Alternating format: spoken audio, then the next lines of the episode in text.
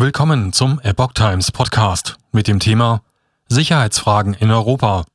Russland fordert Abzug des US-Militärs und droht mit militärischen Gegenmaßnahmen. Ein Artikel von Epoch Times vom 17. Februar 2022.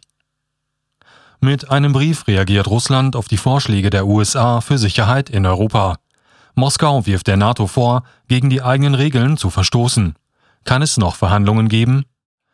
In scharfem Tonfall hat Russland die USA in einem Brief zum Abzug ihrer Streitkräfte aus Zentral-, Ost- und Südosteuropa sowie aus dem Baltikum aufgefordert.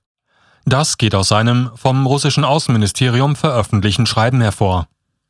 Wir sind überzeugt, dass das nationale Potenzial in diesen Zonen völlig ausreichend ist, hieß es in dem Papier, das am Donnerstag US-Botschafter John Sullivan in Moskau übergeben wurde.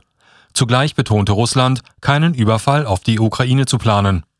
Der russische Präsident Wladimir Putin hatte zuletzt wiederholt ein Ende der Osterweiterung gefordert, sowie vor einer Aufnahme der Ukraine in das Bündnis gewarnt, weil für diesen Fall ein Krieg drohe.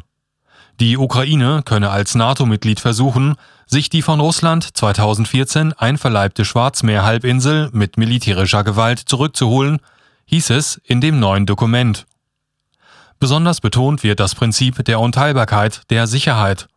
Demnach dürfe die Sicherheit eines Landes nicht zulasten der eines anderen gehen, teilte das Außenministerium weiter mit. Trotzdem bestehe die NATO im Fall der Ukraine auf dem Recht der freien Bündniswahl und auf einer Politik der offenen Türen. Zitat Diese Freiheit ist nicht absolut, heißt es in dem Brief. Die NATO und die USA hätten sich vielmehr selbst in zahlreichen Dokumenten, die aufgelistet werden, verpflichtet, nicht den Interessen anderer zu schaden.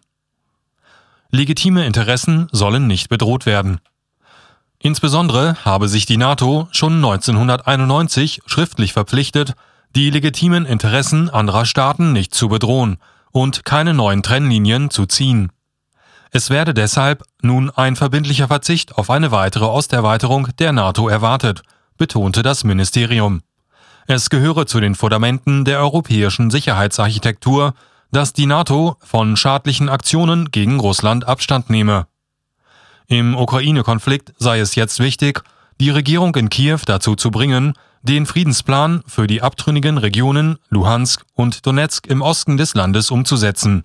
Dazu sollten auch die westlichen Waffenlieferungen an die Ukraine beendet und die Manöver von NATO-Staaten dort eingestellt werden, sowie alle ausländischen Militärberater aus dem Land abgezogen werden. Russland bezeichnete die militärischen Aktivitäten der USA und der NATO direkt an seinen Grenzen als bedrohlich.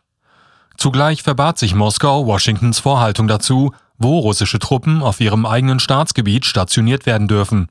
Die Bewegungen russischer Streitkräfte, darunter auch entlang der ukrainischen Grenze, betreffen in keiner Weise die grundlegenden Interessen der Vereinigten Staaten, hieß es. Sicherheitsgarantien ignoriert? Bei dem russischen Schreiben handelt es sich um die Antwort auf die schriftliche Reaktion der USA auf die von Russland geforderten Sicherheitsgarantien für Europa. Washington habe die Vorschläge Moskaus weitgehend ignoriert, hieß es.